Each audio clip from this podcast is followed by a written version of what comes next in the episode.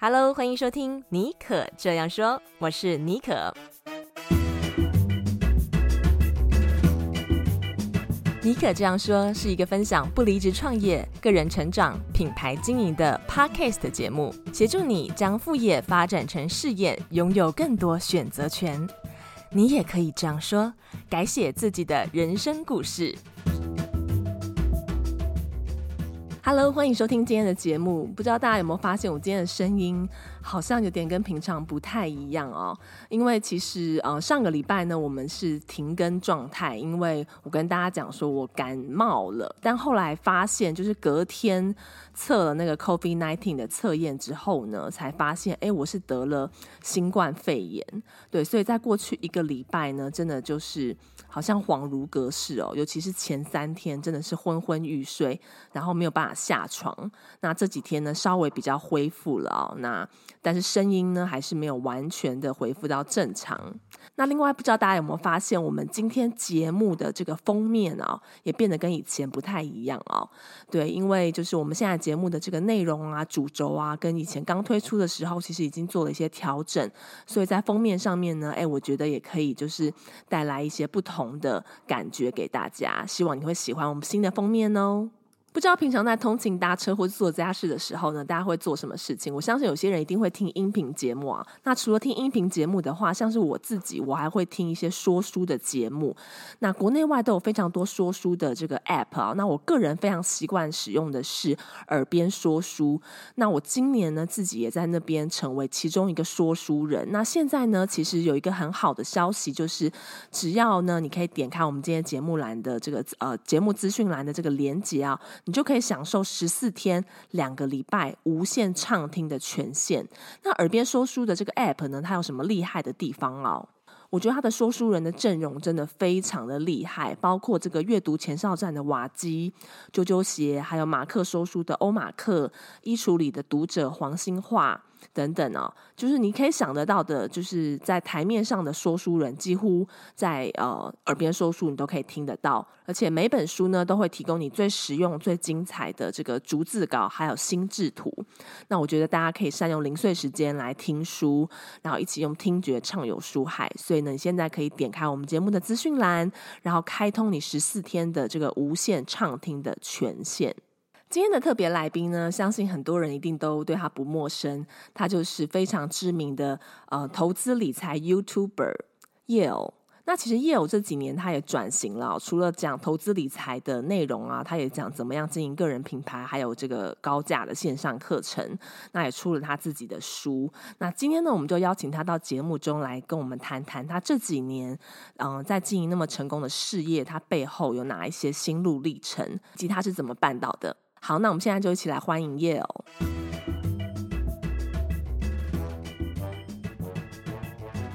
Hello，各位听众，大家好，我是 Yale，很今天很开心能够来到 Nicole 的节目。今天真的非常的荣幸，可以邀请到 Yale。很多人认识 Yale 都是因为你是哦、这个从这个 YouTuber 起家哦，一开始是通过你这个 YouTuber 身份认识你。所以呢，在今天节目一开始，我觉得还是很想不免俗要问你一下，你当初是在什么契机之下成为 YouTuber 啊？而且然后接触到这个 FIRE 理财的运动，然后你你也开始提倡。这样子的一个信念。嗯，我接触到 Fire 的时候呢，是在做 YouTube 之前就接触到，那时候是刚开始念大学吧，然后我就呃很爱看那些投资理财的书，特别是欧美的，比如呃我第一本是《富爸爸穷爸爸》，然后就从那本开始看，然后就找到 Fire，呃那个时候就觉得说 Fire 这个东西就很有很酷，就是我想要的生活。因为我不想要工作一辈子，我就想要赶快达到 FIRE，然后财富自由就退休去。然后，因为我是很喜欢旅游的一个人，所以我就想要到处都走，我不想要待在同一个国家这样。然后在那个 YouTube 上面经营的是在差不多大一下的时候，我就我就我就开始经营我的 YouTube 频道。我没有什么理由，就那个时候啊、自己独处的时间很多，所以就想说来做一点事这样子。结果几年之后呢，就受到大家的注目啊，成为知名的 YouTuber。那我知道，其实你也是经过一段蛮长时间的耕耘，非常 regular 的上片，也是有经过一段酝酿期啊。你现在回想，你觉得你自己是做对了哪三件事情，或者是你身上有什么特质，让你可以在二十六岁就提早实现财富自由？因为这件事情，就算在美国，我身边现在大概三四十岁的朋友，能够就是说财富自由的，也真的是十根手指头都数不到。所以我觉得你的这个成就，在二十六岁就可以提早实现财富自由，并且你教大家，我觉得一定是你做对了一些事情。那你自己是怎么看这件事情的？嗯，就是我不会 突然就换一个口音，就是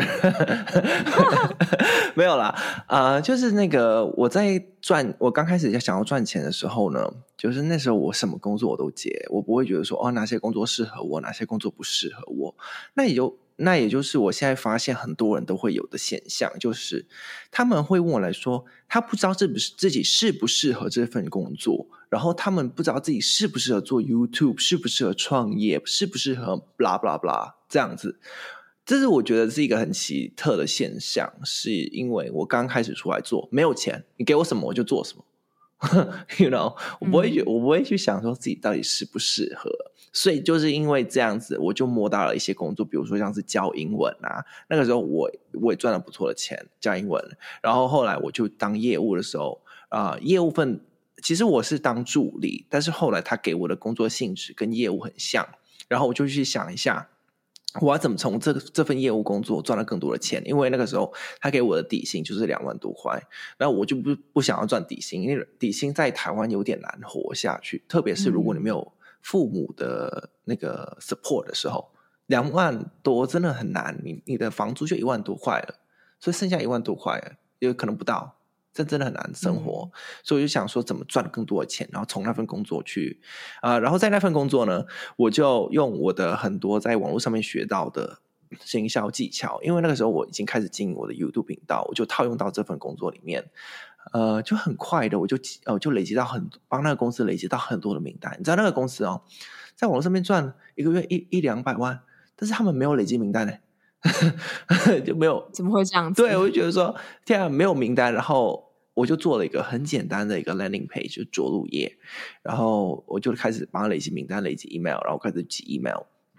然后我就接触到一些客户这样子。嗯呃，从他我们原本是 B to C，然后后来呢，我的性质我就变成 B to B，B to B 赚到的钱比较多这样子。然后后来、嗯、呃，后来很多业务就学我这样子的模式，但是他们还是不会用那种网络的行销技巧，那些收集 email 啊那些他们都没有这样子，就全部都是因为我从接触到那家公司，他们才知道。然后那时候他们也很很奇特，就是。啊、呃，因为我会做 landing page，然后我我会跟我的老板 propose 说我要做这个着陆页，他们就觉得说你这很奇特，二十几岁怎么知道这些专有名词？因为他们都是已经五十四几、五十几岁，我就说、嗯、网络上面就一大堆啊，我 就不是很特别，然后不是很特别，很多人都知道，为什么就你们不知道？你们没有在用？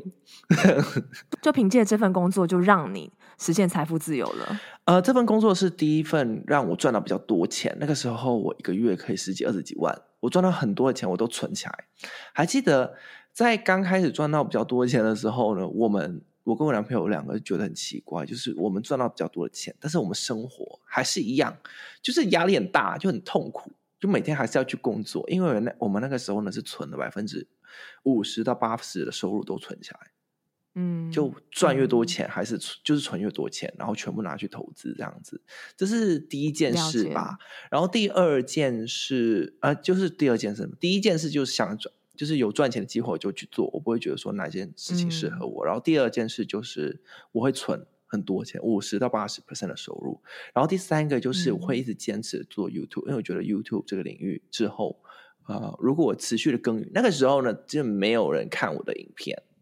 然后我有个朋友就是跟我说：“哎，没有人看你的影片，为什么你一直拍？”然后我就跟他解释，其实那个时候我是跟我自己解释，我是跟我是在自己骗自己说，虽然说现在没有人在看你的影片，但是如果之后有人看了，他会全部把你之之前全部拍过的影片再看过一次，所以我就持续的拍，持续的骗自己说一定会有人看，我就拍拍拍拍拍这样子。哇，我觉得你刚刚讲的这个三件其实是。嗯，给大家，虽然你你轻描淡写啊，但是我可以感觉得到，嗯，在你那么年轻的这个年纪，你就能够存下百分之五十到八十分八十的钱，这个真的很不容易。因为通常我们都是赚多少钱就花多少钱，而且还有再来，我看到你身上有个特质，就是你很会跟自己对话，你的自我对话是正面的，不是负面的。因为有调查显示说，大概百分之八十五以上的情况，嗯、我们的自我对话都是负面的，不然你干嘛会冒出那些 murmur？可是你的自我对话是很正面的，而且是用一种。嗯，蛮可爱的那种方式、思维模式，坚持着你自己走下去。嗯，对，所以我觉得，嗯，这也是让我很想要了解，就是说，你创业以来哦，其实这个问题，嗯，我自己有的时候不太喜欢被问到，但是还是很喜欢，还是喜欢问，因为就会很好奇。嗯、就是说，我们会觉得说，呃，来我节目的来宾，大家都大概都是蛮成功的哈，大家才会才会上节目。但你有没有任何在这创业一路以来，你有没有任何失败的经验，或者是？嗯、呃，现在看起来那个时候是失败的经验，却成为后来让你可以引领你到下一个阶段，或是成功的垫脚石。嗯，OK，我我先讲一下，就是你刚刚有说对自己的对话都是正面，其实都有负面啊，一定会有负面，怎么可能没有嘛？对不对？但是我不会让自己沉在负面太久，因为我觉得，呃，在高 在高中的时候，我印印象很深刻，就是在高中生，大家常常失恋嘛，对不对？还是说你喜欢的人不喜欢你，然后大家在高中的时期都很喜欢听那种悲伤情歌，来让自己很伤心，很伤心，越上心越好，然后还会在无名小站上面呢去打了一篇就大家都看不懂的文章，不知道。对，像这种这种情况，我当时就分析说，为什么你伤心还是、嗯、还让自己越伤心下去？所以我觉得，对，是觉得说是不是大家对这种感觉上瘾？所以我就我每次跟自己有负面对话的时候，我就告诉自己说：“哎，你看，你又上瘾了。”所以我就会想办法把自己拉回来，这样子。所以是很刻意的，不是说我我都、嗯、对都是正面这样子。然后创业的部分，我创业蛮多次的。嗯呃，第一次在高中的时，高中还是国中？Anyway，是很早。那个时候我在越南读书，然后我们就做了一个 closet organization business，就是帮人家整理衣橱。但是这个那个时候还太早了，很多人都不知道 closet 原来是要 organize 这样子。那个时候我们是从美国看到了一些 YouTube 影片，然后觉得说，哎，好像我们也可以做。然后我就跟了两个同学去去做这个 business，然后在 Craigslist 上面去找人这样子。然后有有一个朋友让我们，嗯，就就去他家去测试，然后可以拍起来当那个 portfolio。结果我们去了他家之后，就觉得说这应该会是一个很简单的 case，哦，因为她是一个小女生，应该没有什么太多的衣服。结果我去了他家，天啊，他衣服多到，他衣服超多，然后我们就把他衣服全部搬出来，嗯，然后。我们把它整理整理有个样子，然后我们放回去的时候，天啊，就我们就花了一整天了，都还没有到他的差不多三分之一的衣服。我们就觉得说，天啊，好累哦，我就我们就不要做了，嗯、我们就从那天就觉得说，对啊，这不是我们可以做的事。这个是一个很有趣的，对、嗯，因为这个时候很小，你不知道说原来呃，创业是会遇到这些困困扰，然后会遇到挑战。当时就觉得说。因为在网在迪士尼频道上面看到人家创业都没有遇到什么问题，就成功了这样子，对，就成功了。所以当时自己的幻想就是这样子，自己创业找到一些客户，然后帮他整理好，然后就会做的很不错这样子。嗯呀，yeah, 嗯，所以现在是第这是第一个创业经验，所以我都会想起来这样子。后来有好几次啊，如果、嗯、我在台北有做了一个沙拉。罐在罐子刷嘛，salad in the jar，就是那种你可以咬起来就可以吃了。嗯、然后呃，原本是三个人，三个人做，然后后来两个人都没有一直出现，然后我我就自己自自己自己一个人做的要死，然后然后后来我就关掉了，我就觉得说，因为那个时候 YouTube 我已经在做了，嗯，所以我是有两边一起进行，那然后那个沙拉的声音反而是有赚钱，YouTube 这边是还没有赚钱。对呀，yeah, 嗯，然后后来我就我就发誓说，我之后不要再跟别人合作，还是说我要合作的时候，我要很精挑细选过的人，我才跟他合作。然后后来呢，我我没有受取教训，我教训，我又又创业一次。然后呢，我不知道为什么，可能是那个因为胆子还不够，所以我就邀请一个朋友。跟我一起创业。嗯，对。然后这个朋友，我以为我有挑选过，因为他自己也有一些小事业，所以我觉得说他创业过这么久，他应该就有那种那种 grit，还是说他会有那种 fire，然后他会去做事。结果又一样，知道吗？又一样，不是我，我百分之九十九。然后后来我觉得很累，我就觉得说，嗯、因为呢，因为我自己有团队。所以我团队都做，我团我团队还有帮帮帮这份事业去做一些事，然后发现对方也没什么做，然后也没有付什么钱，然后我就我就吵哦，我就我就解掉这个公司，我觉得说从今天开始我再也不要跟别人合作了。嗯，哎，不过你现在有跟好业合作啊，所以一定是说从这个你学到了一些东西。对，对，就是呃，其实好业找我的时候，我心里是想说不要。其实是好业找我，对，我是害怕，我是跟别人合作过两次，很害怕，然后两次都这样子，嗯，对，我就觉得再也不要跟别人合作。但是好业他还跟我 pitch，他有做了一个 PowerPoint，他跟我 pitch，对，所以我觉得我觉得诚意在，所以跟之前我很不一样。哦、然后我去我去跟他测试了一下，就是测试合作一个小案件。然后发现他其实他行动力很高，他跟我差不多，所以我觉得说这是合得来。嗯、然后后来我们合作，还真的就发现说，哎，他真的就是他会 match 我的 energy，我的 energy 越高，他就会 match 上去。我的行动产出越高，他就会 match 我的那个产出。反而通常很多人时候合作呢，你看到一个人他做的越多，嗯、然后你就会 slack，你就会 lay back，你就给他做，那是通常很多情况会看到的。但是他这不一样，他看到我做越多，他就跟着做越多，然后反而呢，我就跟自己说，哎，我不要做那么多，然后他也会 match 我那个 energy，、嗯、他也是啊，我们来休息哈，所以我们两个的能量是很像的，所以如果我想要他做的更多，嗯、我需要让自己看起来做的更多，他才会 match 我这个 energy 这样子。没想到你的创业经验那么多，所以可以算是你觉得你自己算是一个天生的创业家，或者是说，就是从很小的时候就拥有创业家精神吗？呃，因为我们家都是做生意的，我们家没有一个人上班，哦、我们家没有，嗯、对，了解。但是虽然不是说他们做多成功，嗯、但是就是我们从小到大就是看到我们爸妈就是做了一个又一个，或他们可以卖卖东西，卖面啊，路边卖卖摊子啊。然后我的外婆她也是。帮人家缝纫，她是自由业者，她帮人家缝衣服这样子。她是在那条街上，那条街在越南那条街很穷啊。但是在那条街上，啊、呃，如只要有人要缝衣服，还是要人帮他修衣服，就是会找他这样子。嗯、所以他，所以从我外婆这个 generation，我就知道说，就就看他们就是这样子，他们一直赚钱，他们就想要自己去赚，他们不会去找份工作这样子。嗯有点耳濡目染，我觉得好。那我现在想要切一个，像我自己在做自媒体个人品牌，我是有一个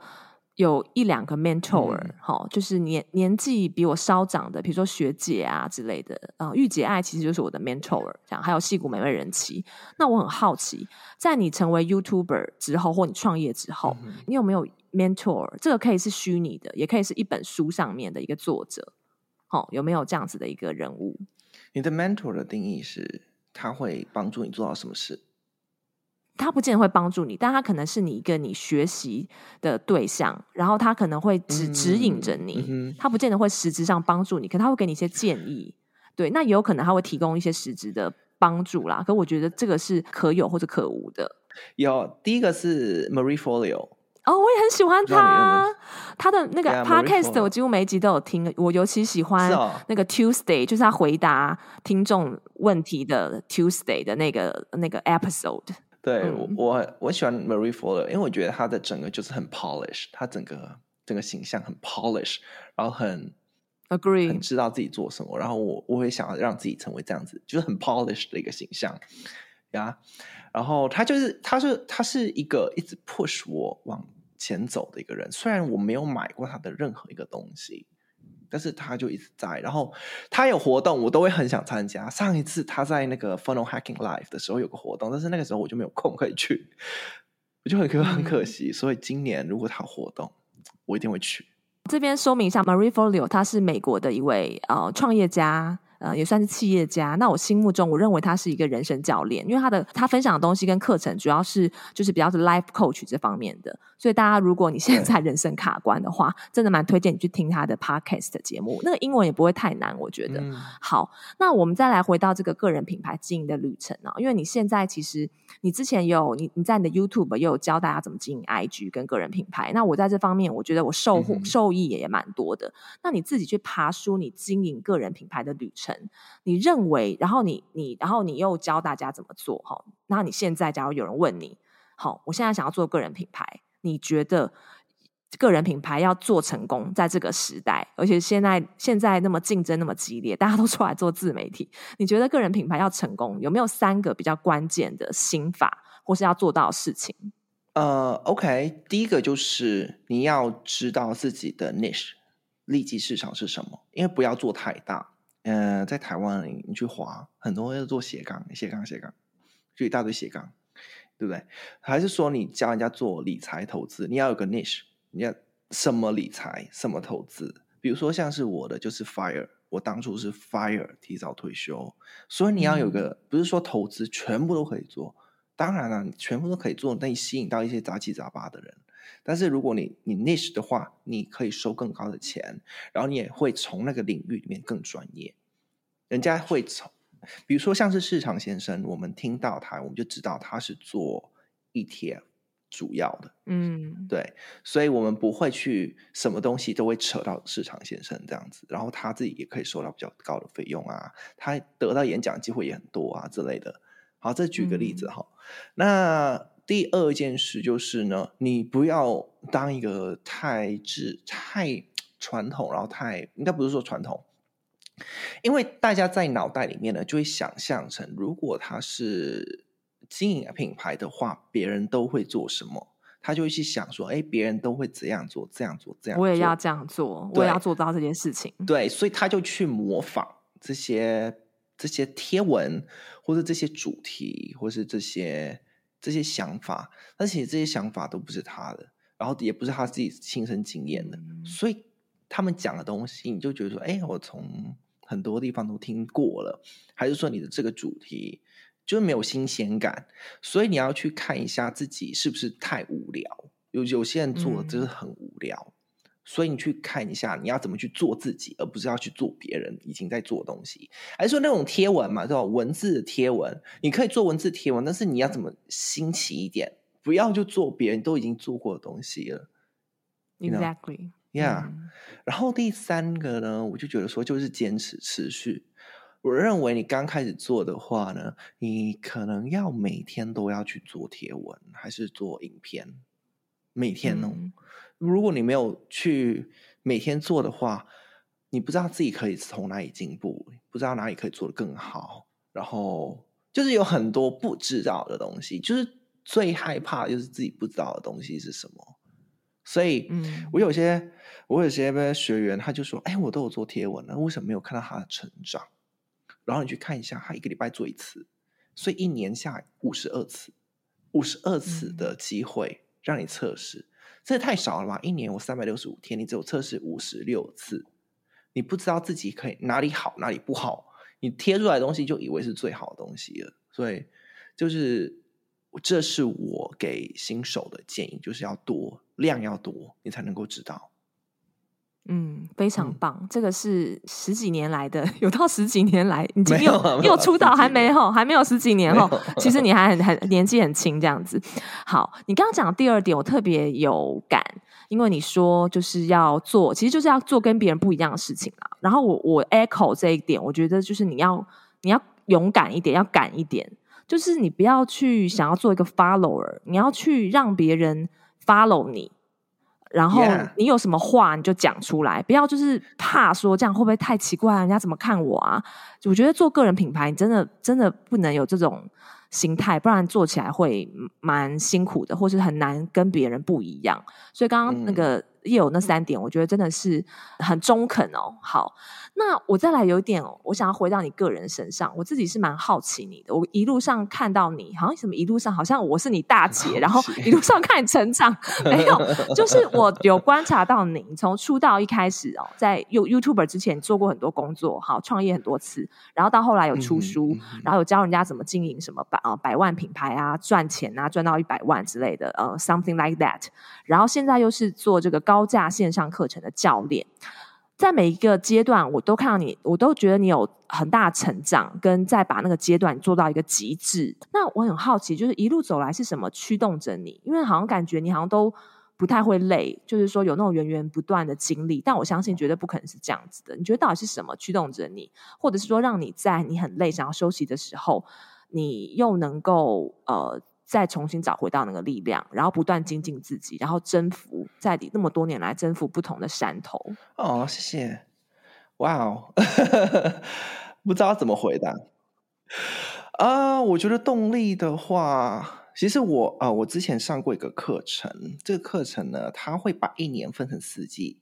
然后四季嘛，一 Q one、Q 二、Q 三、Q 四，但是呢，它会用春夏秋冬这样子来分。然后春的话就成长嘛，夏就是茁壮，秋呢就开始淡下来，然后冬就休息。他是用一年这样子来分，然后他是说，如果你用这样子一年来安排你的事业的话，你的人生的话，你追你要这样子去安排，你才会有休息的时间。那当时我是听不懂，因为我我们住在亚洲，哪有冬天？对，对不对？所以我的我还住在泰国，非常遥远，就一样热啊。嗯对，所以就想象不到这件事情，所以我是一年一年来看，有一些年呢，我就像春天；有一些年我像夏天；有一些年我就是秋，然后有一些年像是冬天。嗯、像是去年没有，不是去年，去年是二零二二，是二零二一的时候，我觉得我是冬天，因为那个时候我觉得我做这么久了，然后。我就不想继续做，那个时候我就在想，就觉得说很累。嗯、但是后来我听到了一个 podcast，忘记这个人是讲是谁了，他就说他会比那个时候，那在二零二一的时候，我的我接触有接触到的资讯都是这样子哦，所以你可以往往回看我的影片或是那个贴文，那个时期我进入那个 era 呢，是会跟我的观众说：“哎，你工作不要那么累。”不要做这么累，因为那个时候是我在告诉自己说，嗯、你不需要这么累。对，其实这样子，我的事业也也受到影响。因为其实呢，你看到我做网络事业，基本上没有什么多，没有什么事情，没有很多的事可以做。比如跟蓝领比起来，好了，他们早早上工作到晚上，他们才是累的人。我在那边，嗯，过得不错。啊，每天只要打开电脑，录个几个影片，然后做一些电脑上的事，我就开始喊累。是到进到去年的时候，嗯、我看到了一个影片，他打醒我。他说，他之前他之前也是有一一个公司，他做到一年几千万美金，然后他就不想继续做下去了，因为他觉得很累。然后他又他讲完这句话的时候，嗯、他开始就想说自己。就就是充满 bullshit，就说什么叫做累？你现在想要停下来，就是因为自己觉得很累，嗯、这很荒谬。因为我们爸妈那个时代嘛，他们做的要死，然后就赚就赚的钱就很辛苦。我们现在做了一点点啊，就是很累这样子。对，所以像这样子，嗯啊、呃，我我累的时候，我去看一些 motivation 的一些影片来。来让自己继续走下去，因为我不，我现在就开始，可能我进入到春天或是夏天了，我觉得还在春天，春春末这个部分，二零二三，对，春末这个部分，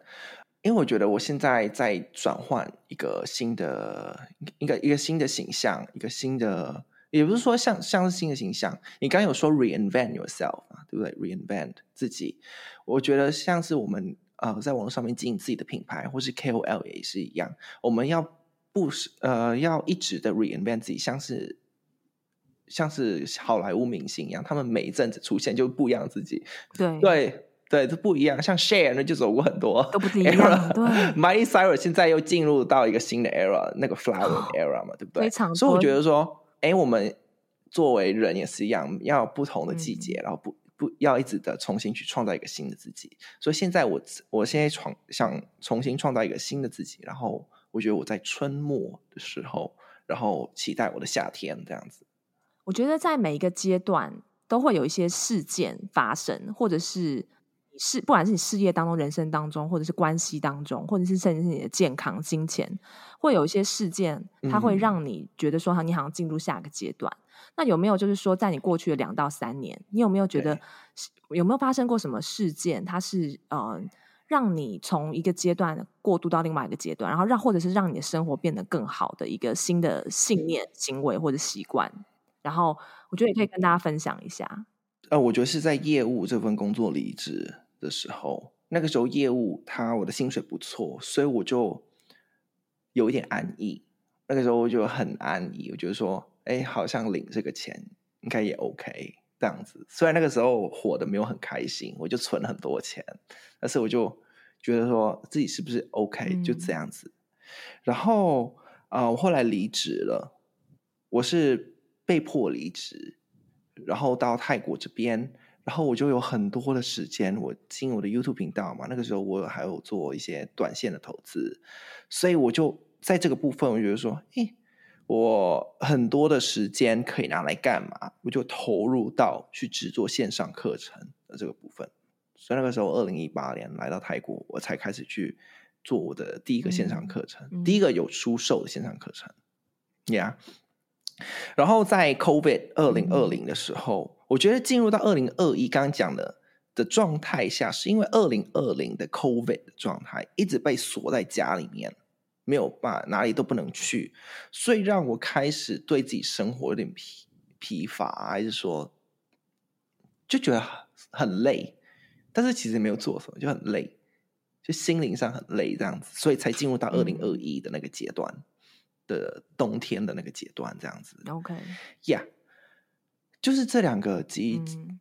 这两个当时我都觉得说是谷底，但是因为这个谷底让我有更多的时间去思考，去做一些其他东西，所以就做出不同的火花。是那个二零一八年那个工作离职，我才开始去做的线上课程、线上培训事业这个部分，然后在。嗯呃，二零二零年年底，我受不了，哎，是二零二一，是二零二一年受不了了，我才进入到二零二二，我才决定说我要 reinvent 我整个自己这样子。所以我觉得说，当时觉得不好的情况，其实撑过来都是会给你一些 lesson，一些学习的。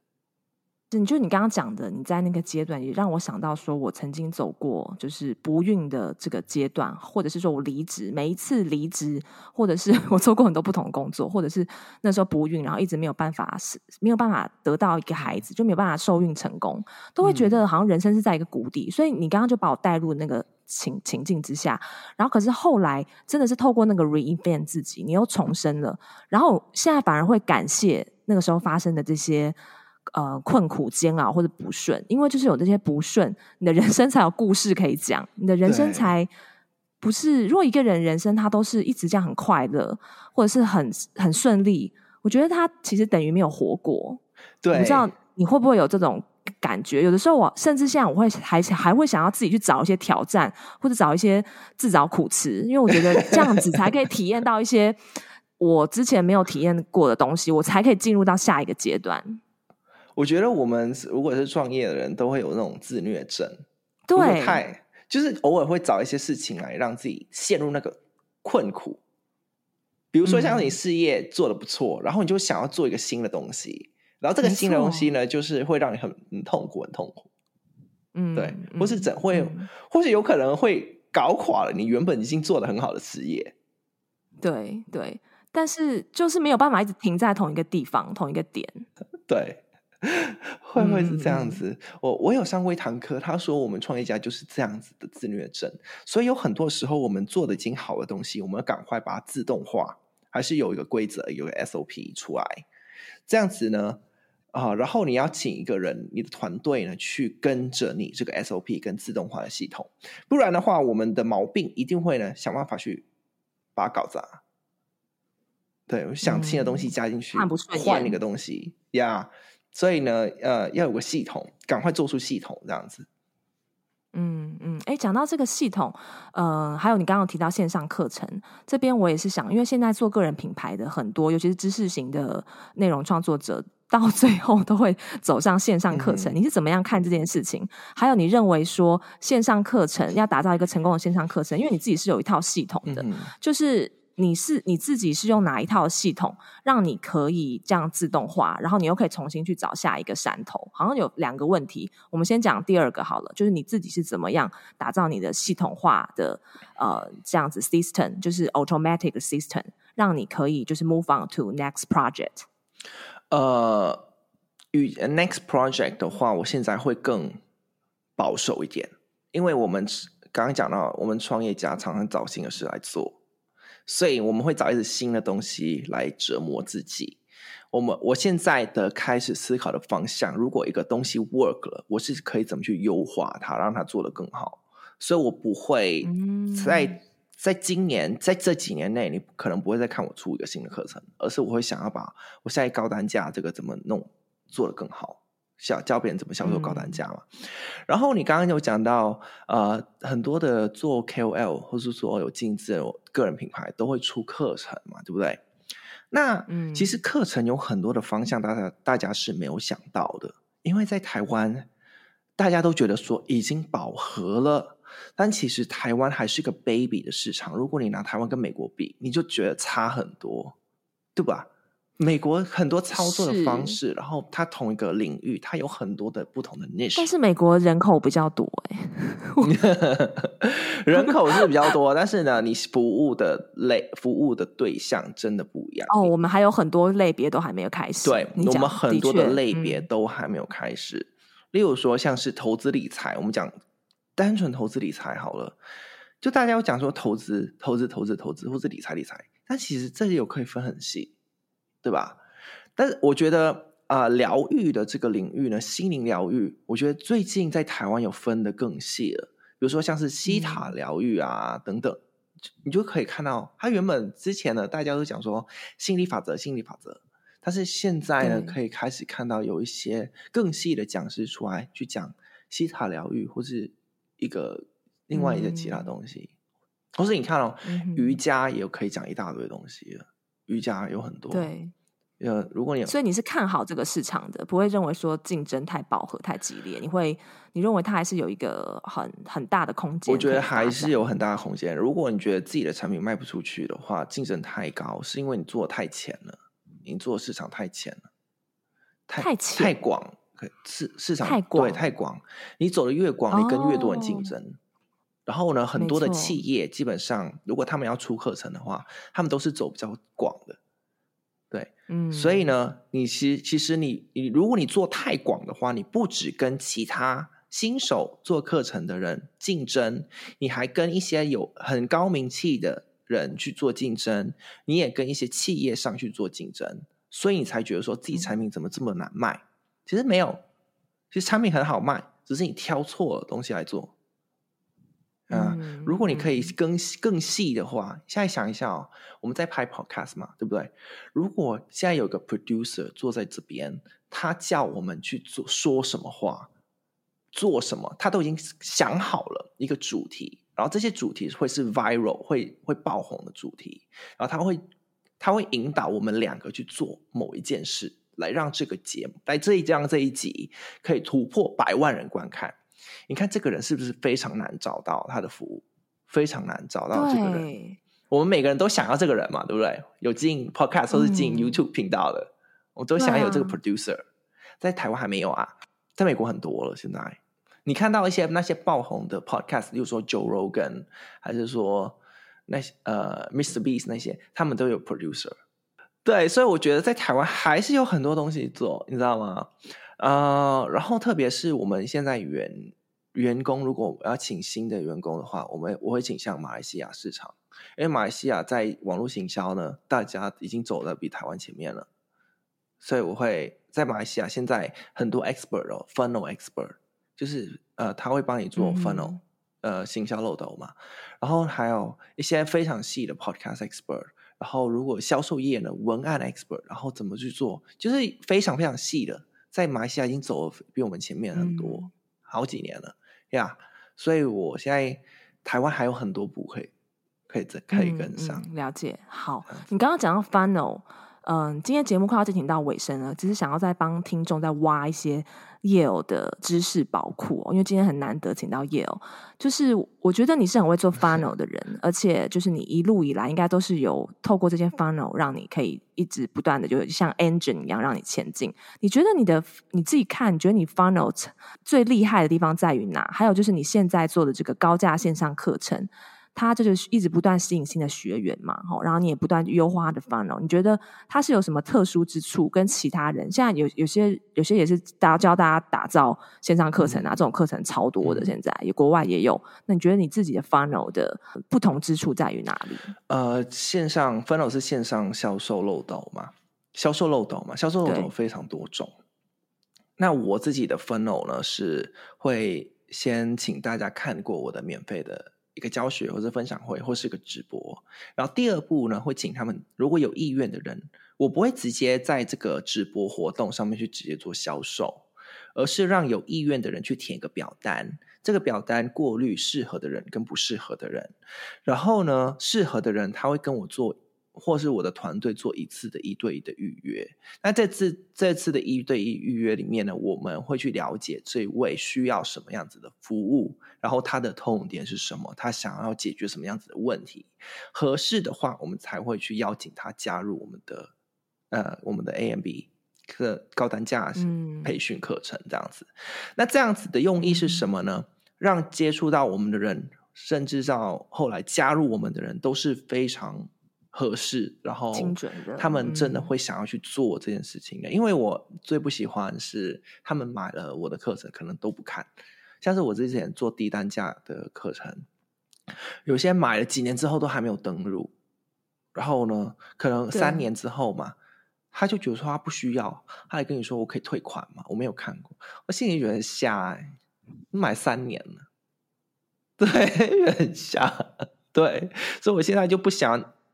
对，我现在就不喜欢走低单价，我就就走高单价了。我训练我的学员去卖高单价这样子，然后他们也有些健身教练啊，他们接触到我嘛，他们就提高自己的单价之后，他们做的也更顺啊，做的也更好，他们学员更有礼貌。他他说之前啊去训练别人，你知道吗？他就当你奴呃什么什么奴 什么，不是说奴隶，卑像卑女这样去训练。还是说啊，他问我问题，他不会说谢谢。然后他问你问题，有时候在半夜，然后他也不会说很有礼貌的问你。对，所以当把你的、嗯、对，就付一点点钱，然后当做是皇帝这样子。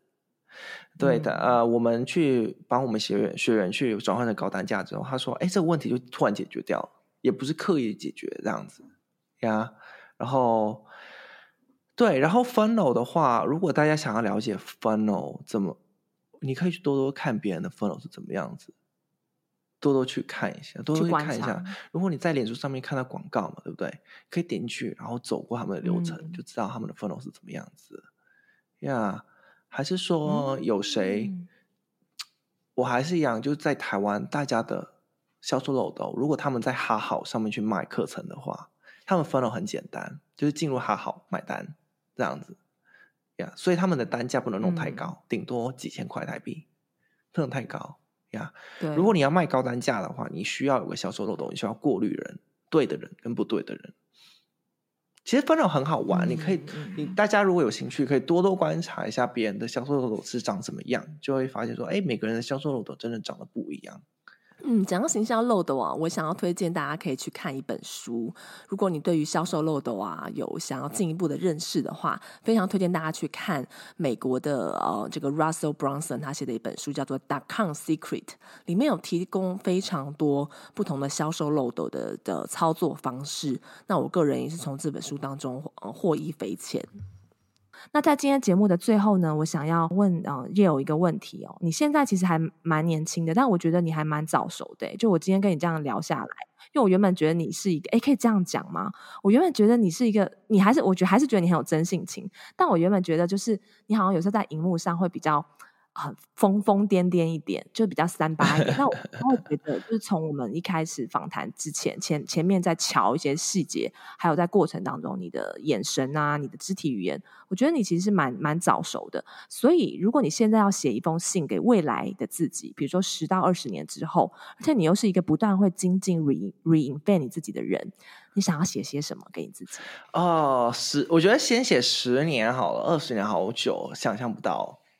如果要写一封信给十年自己的话，我希望我都会，我都会用被动式的来写，就是当做自己已经得做到我想要做的东西了，这样子。呃，我会想，呃，我会想要写我已经做到投资一些房地产，嗯、然后有被有房地产的一些收入，不是不算是被动收入，因为我后来研究房地产，觉得其实没有那么被动，对。然后我会想要有五间，至少五间房产在那边给我，对，十年五间应该不难。嗯，很明确，好自信。没有时候讲完都自己笑，嗯、是真的、嗯、真的吗？就是要许下这种心愿才会达到啊，就是吸引力法则嘛，就自己要自己要先敢要，不然你怎么可能做得到？我觉得很棒。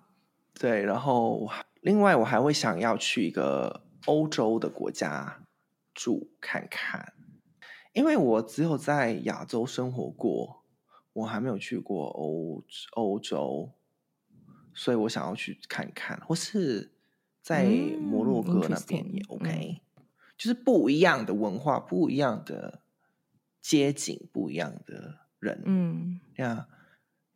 但其实我生活在曼谷、泰国这边，还是蛮大熔炉的，就很多人都会有在这边，所以其实都可以接触到。那其实你长，就是还是很亚洲啦。我也想要去一个不是亚洲的地方，嗯，